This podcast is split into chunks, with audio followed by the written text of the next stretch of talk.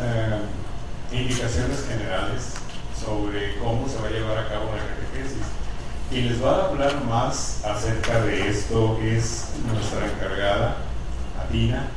Ella está en este momento en la iglesia con los grupos de, con los padres de inglés. Yo voy a empezar con español y luego ella va a llegar y de darles a ustedes las indicaciones finales. Pero me da mucho gusto que hayan venido. Eh, me, me, voy a, me voy a atrever a preguntarles quiénes de ustedes me hacen el favor de levantar la mano, quiénes de ustedes ya estuvieron eh, aquí con nosotros en estas pláticas. Si son tan amables. Ah, entonces todos los demás son nuevos, ¿verdad? Ok. Entonces no saben cómo, cómo no saben cómo, cómo son. Pero bueno, en los que ya estuvieron les pueden hablar de estas pláticas, les dirán que son muy serias y este, yo soy muy tranquilo, ¿verdad? Sobre todo, me dicen.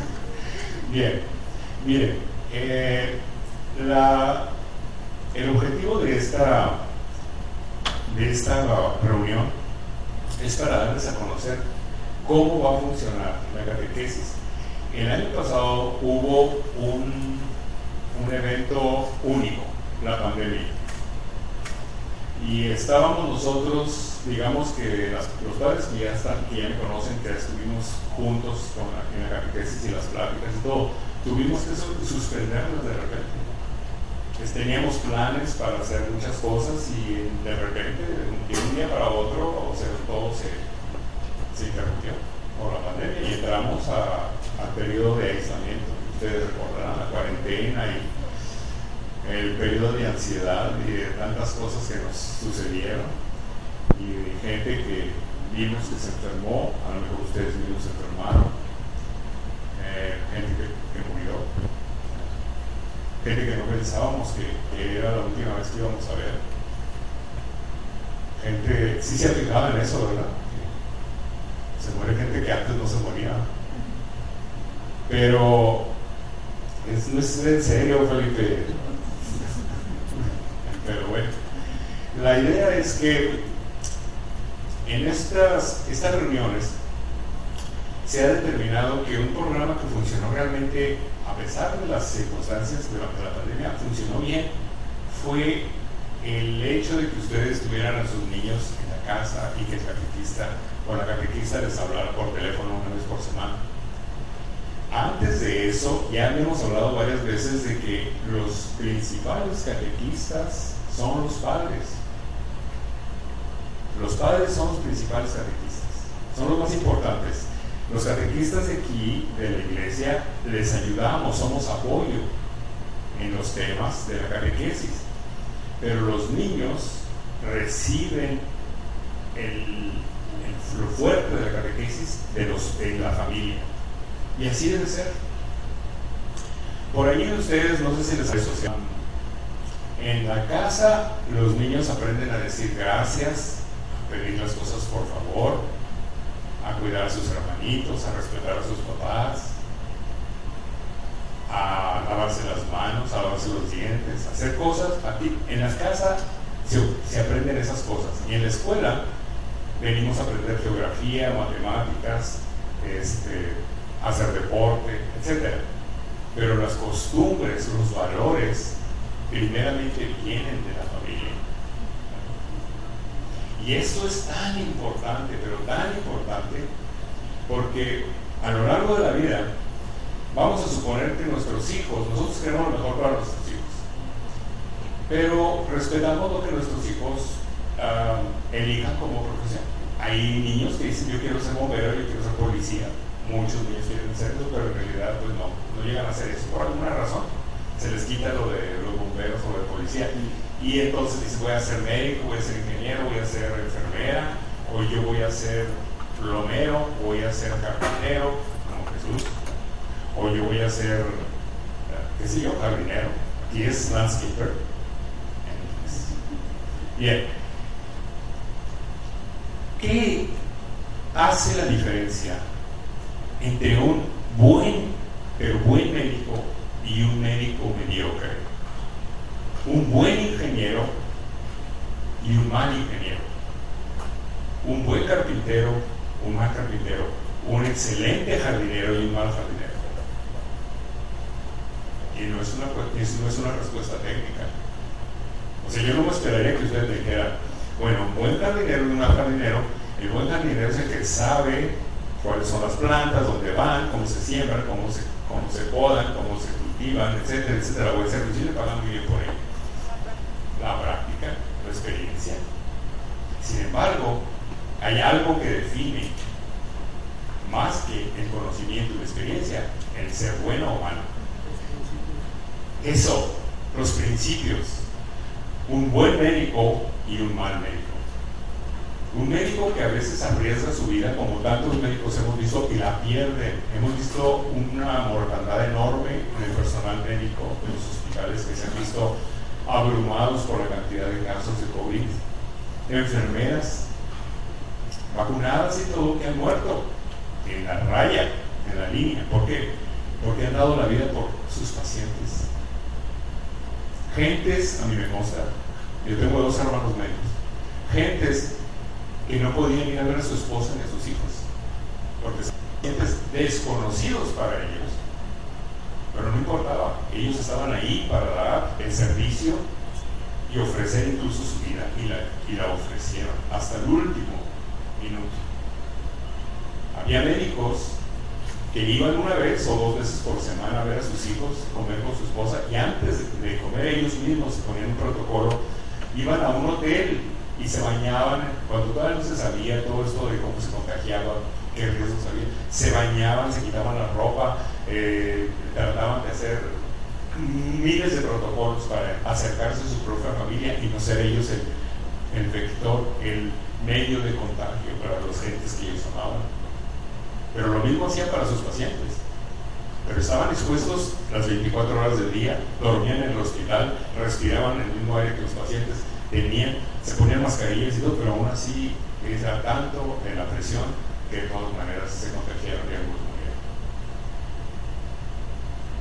Esos médicos, así como hablamos del jardinero, vamos a decir un médico que hace eso por la gente que ni conoce y se entrega de esa manera, ¿cómo se compara con un médico que dice, si me pagas yo hago el aborto?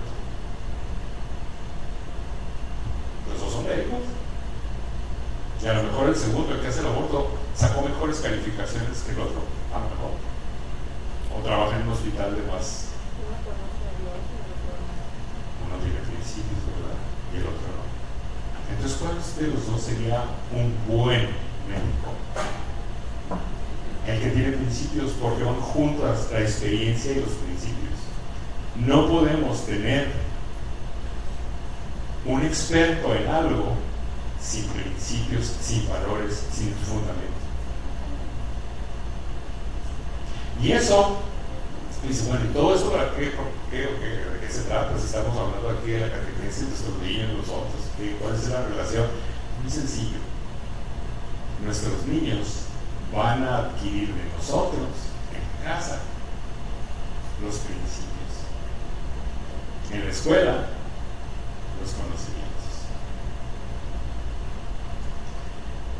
Si un día, que Dios no lo quiera, alguno de nuestros hijos se comportase como el médico abortista, por decir algo, o el licenciado chueco, o el...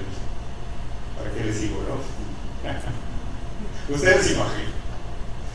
Ejemplos ahora, ¿no? Le diera por, ser político uno de nuestros hijos. No, pues... no, pues ahí sí. La somos los que les damos esos valores. Pero si nosotros mismos no tenemos esos valores, si nosotros mismos no cultivamos esos valores o nos interesamos en aprender esos valores, ¿qué valores les vamos a presentar a nuestros hijos? Vamos el ejemplo, los niños son una esponja y en los primeros cinco años igual. Ustedes cuando van a una fiesta con sus vecinos, con sus compadres, y ven entrar al señor de la casa y entran los niños y no conocen a los niños, ustedes saben cuáles son los niños, él inmediatamente, ¿no? El señor entra así, y el niño entra caminando igual que el papá, y dice, este es hijo de... No hay de otra, ¿sí o no? Inmediatamente los identificamos. Pues lo mismo sucede con nuestros principios y nuestros valores. Si a nuestros a nuestros niños les enseñamos cosas que no debería, debiéramos, los niños las van a aprender. A mí me ha tocado ver, y desafortunadamente, cuando un niño está discutiendo con otro, son niños, eso es absolutamente normal. Que se, discutan, que se peleen, que se jaloneen y jueguen, y se levantan y se, se olvida como si no pasa nada. Pero cuando he oído padres que les dicen, si a usted le pegan, péguenle más fuerte. No se deje y si vienen, persígalo y dele. Cuidado, cuidado. O a veces tenemos padres, esto se ve mucho, por ejemplo, en gente que tuvo una niñez muy difícil, muy pobre, por ejemplo, o una niñez en la que antes acuérdense que nuestros padres eran más duros con nosotros. Ahora no, ahora mi mamá nos correteaba con una manguera me da pena decirlo, pero yo le tengo que agradecer a ella el hecho de, que me, corrigiera con la manguera. Gracias a ella aprendí a subirme al tejabán como en dos patadas nomás. ya, no me, ya cuando estaba arriba le decía, éjale, éjale, ni me alcanza. Pero no, no sé qué decir. Sí me alcanzó. Pero sí me dio. Mi madre está en el cielo. Pero cuando hemos tenido una infancia difícil, llena de carencias, con deseos de algo, nosotros éramos pobres mi mamá nos, decía, si se portan bien, el domingo los voy a, llevar a ver comer bien. ¿Ok? No comprar bien, a ver comer bien. Pero bueno, el codazo y se platican.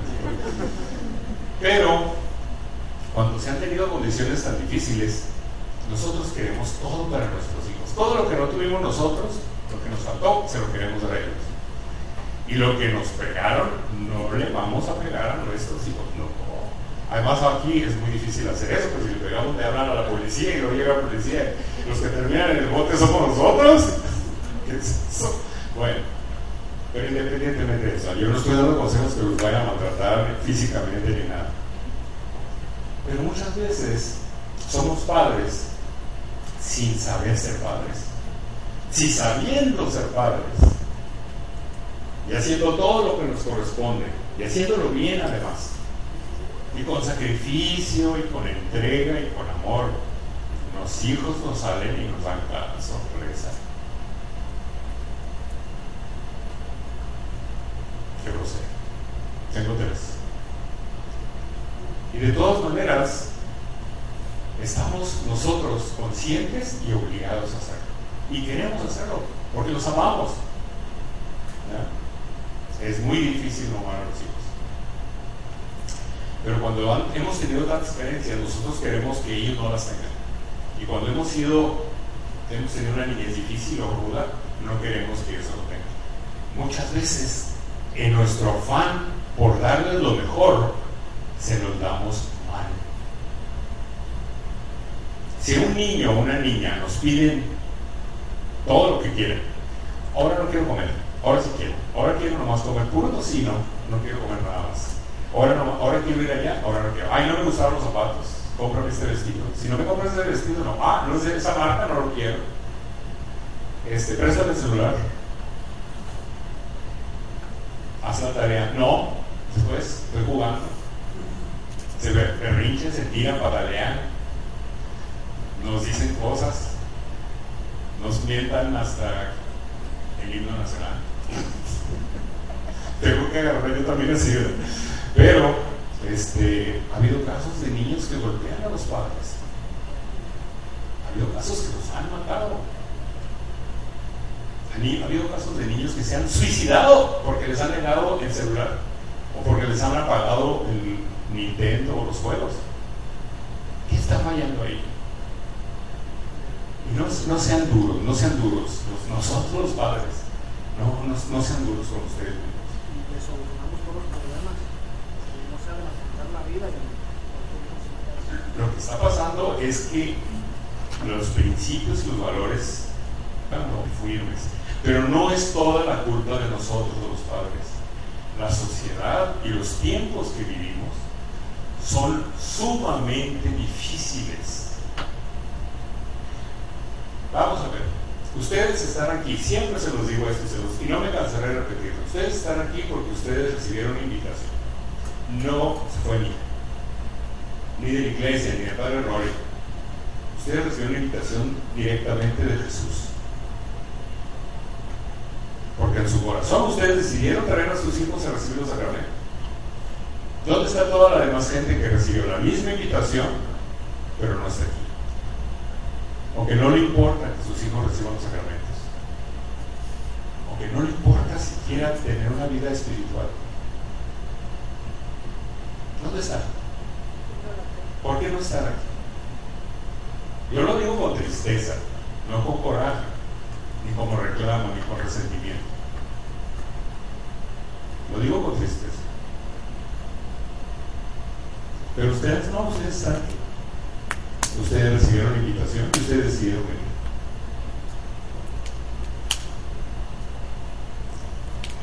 Ahora, los principios que nosotros queremos inculcarles a nuestros hijos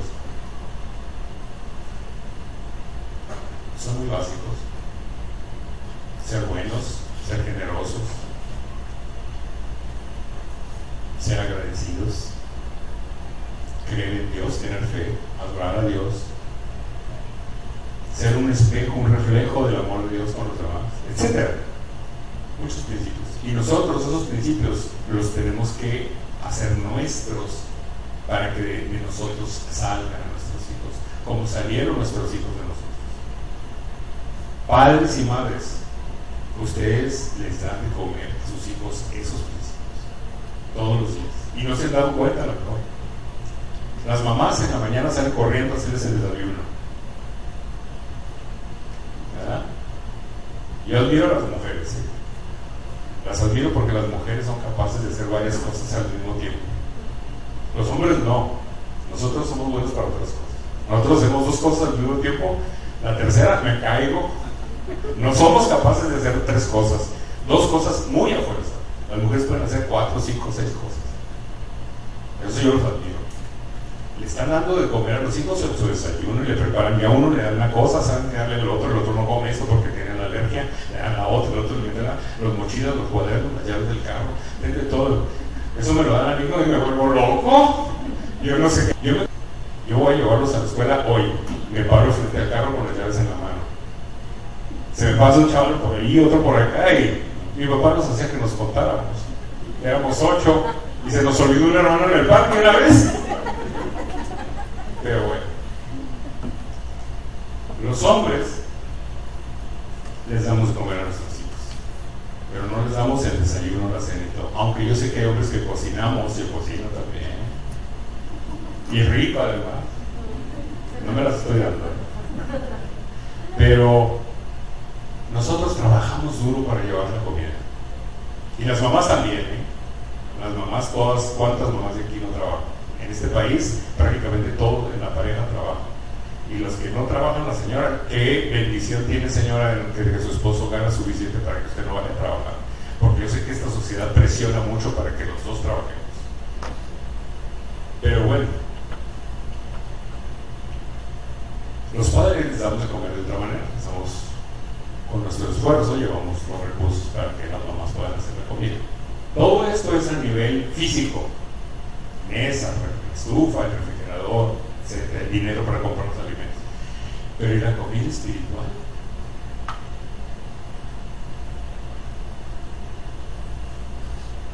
nosotros vemos a nuestros hijos y este niño se ve sanote, hasta gordito, rechonchón, así, simpático.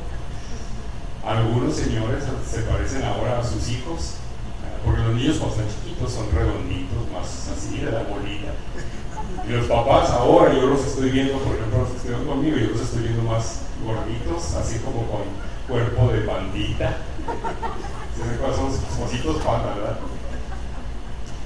Por eso se llama pandemia. Ok.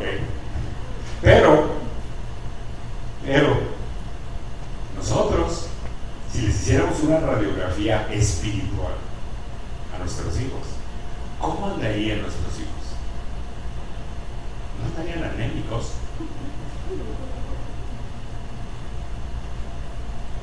Por ejemplo, nos invitamos a la mesa. Hacemos las oraciones con para darle gracias a Dios por habernos dado trabajo por habernos dado los alimentos que vamos a recibir. Le damos gracias a Dios cuando terminamos de consumirlos.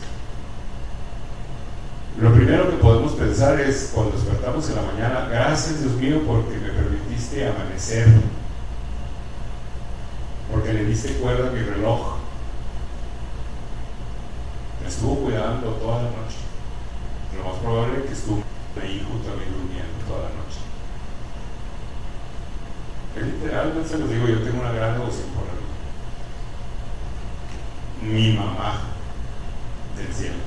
Pero le damos gracias a Dios y le damos gracias antes de irnos a dormir por el día que nos cuidó. Tal vez nos salvó de un accidente. Nos regaló un día más de vida de salud, de felicidad, a lo mejor con nuestros amigos, con nuestros hijos, con nuestra esposa, con nuestros parientes. Tuvimos algunos problemas en el trabajo, pero los pudimos solucionar o los vamos a solucionar. Y la vida sigue. Le damos gracias a Dios por, por lo que fue y por lo que no fue, porque todo viene de Él. Muchas veces nos olvidamos. Y si nosotros no lo hacemos, nuestros hijos aprenden a no hacerlo. ¿Sí me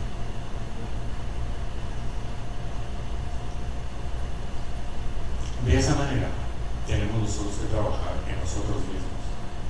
Porque si, nosotros hacemos lo que sea necesario por llevar el pan de la casa, a veces aguantamos trabajos muy duros y a veces injustos y discriminatorios, por qué no decirlo. En este país, también en nuestros países, hay discriminación. Pero aguantamos tanta cosa. ¿Por qué? Porque queremos a nuestra familia, porque queremos llevarles. Y nos sacrificamos. El amor se sacrifica.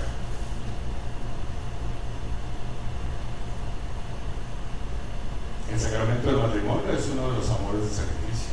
Es uno de los sacramentos de sacrificio. Ya sé que algunas señoras voltean a voltear a ver hacia el Señor y otras señor voltea a ver hacia Señor, pero sí. ¿Cuántas cosas no callamos y cuántas cosas pasamos en función a estable? No somos perfectos, pero soportamos y valoramos más. Si a nuestros hijos nosotros no les damos ese alimento espiritual, créanmelo que la tablet, Facebook, Internet, el teléfono, no se los va a dar. Al contrario, estamos compitiendo contra muchas cosas que no deberían de ver, ni oír, ni saber, porque hay muchas cosas ahí. Es una espada de doble filo. Las redes sociales bien usadas son una bendición, mal usadas son una maldición. Tenemos que tener discernimiento para saberlas usar y para nosotros dirigir a nuestros hijos. Pero únicamente desde el punto de vista de competencia, llevámoslos de perder. Analicen este punto. ¿Cuánto tiempo le dedican ustedes a sus hijos para enseñarles las oraciones básicas? y darle gracias a Dios después, antes y después de los alimentos, antes de ir a, dormir, antes de venir a la escuela. A ver, piensen lo piensen y me tomo un vaso de agua.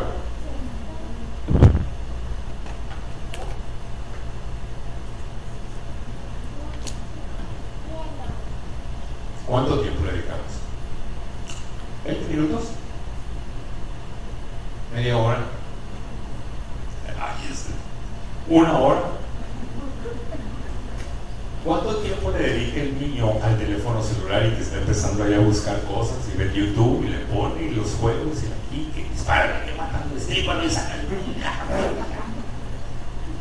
¿Cuánto tiempo?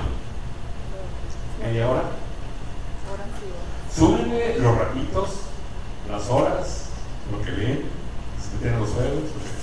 3, 4, 5 horas. Los niños promedio en este país ven de 3 y media a 7 horas al día de interacción con algún aparato electrónico.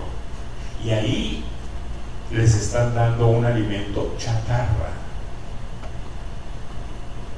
A ver, vamos a poner una cosa. Yo, independientemente de que yo respeto sus gustos nutricionales, ¿quiénes de ustedes llegan de la casa y dicen, hijos, ahora me fue muy bien el trabajo y les traigo aquí una bolsa de chetos?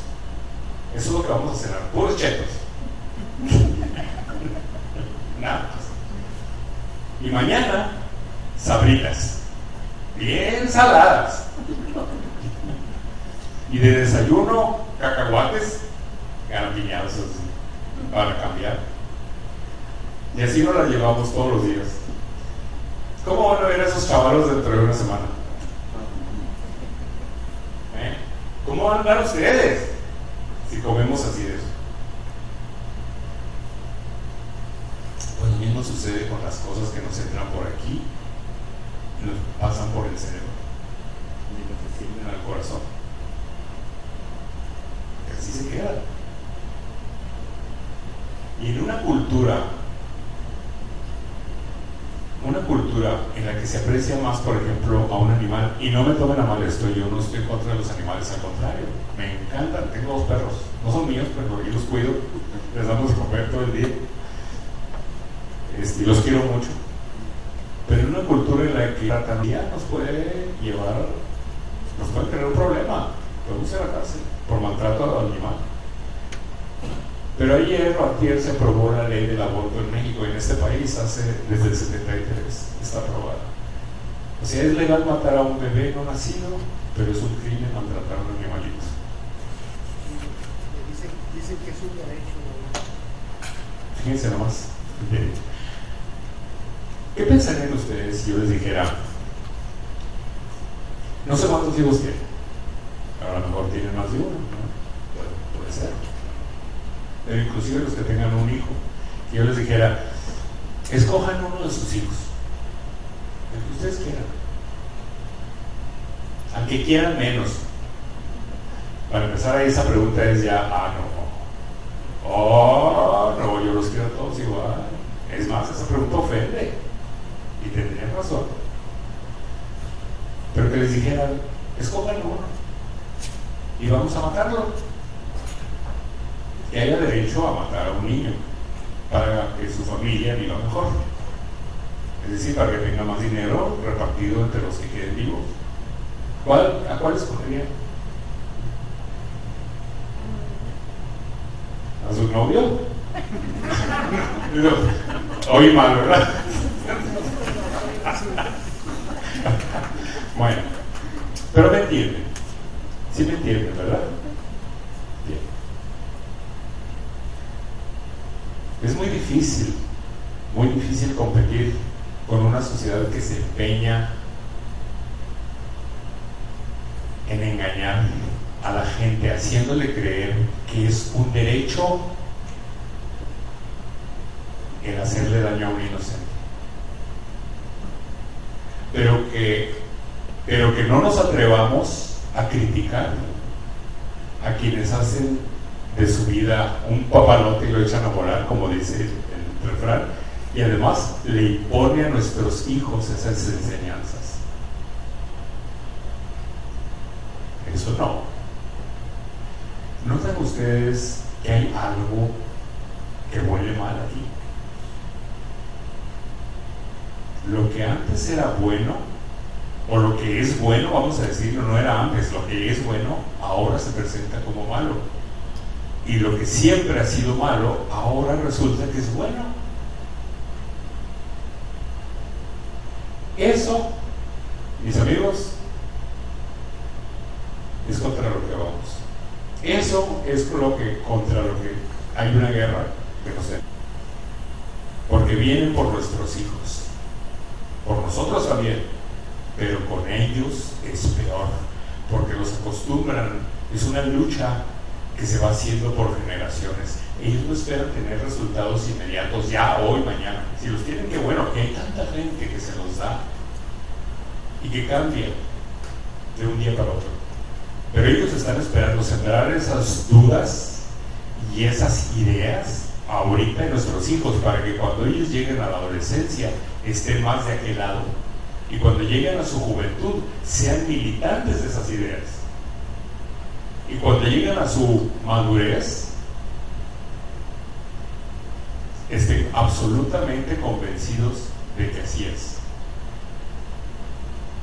Y cuando lleguen al final de su vida, se encuentren, ellos no, la gente no lo ve así, pero va a haber un precipicio. Y nosotros no queremos que eso suceda ni con nosotros ni con, nuestra, ni con la gente que amamos.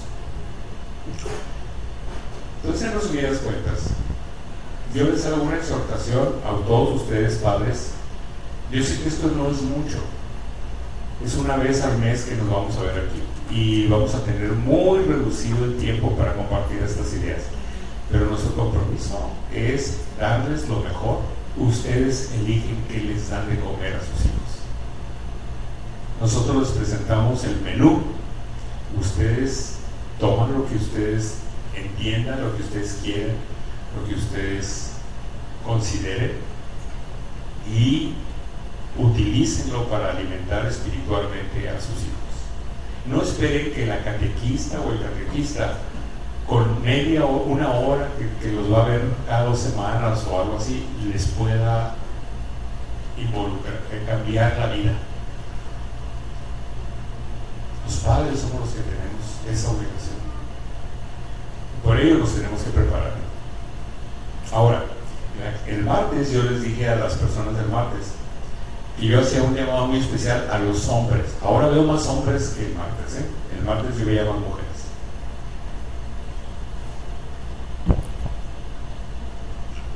Ah, yo sé que nuestra cultura hispana los, ciertos roles que las mujeres juegan y nosotros los hombres también. Pero eso se lo voy a tener que platicar después. Imagínense cuando va a una, fiesta y se juntan los hombres, los señores acá y las señoras acá. ¿Por qué? No dejen de asistir el próximo Nuestra encargada de educación religiosa y mi jefa en esta sección les va a hablar ahora. Muchas gracias. ¿eh? Buenas. Gracias, don Fernando. Un aplauso para don Fernando.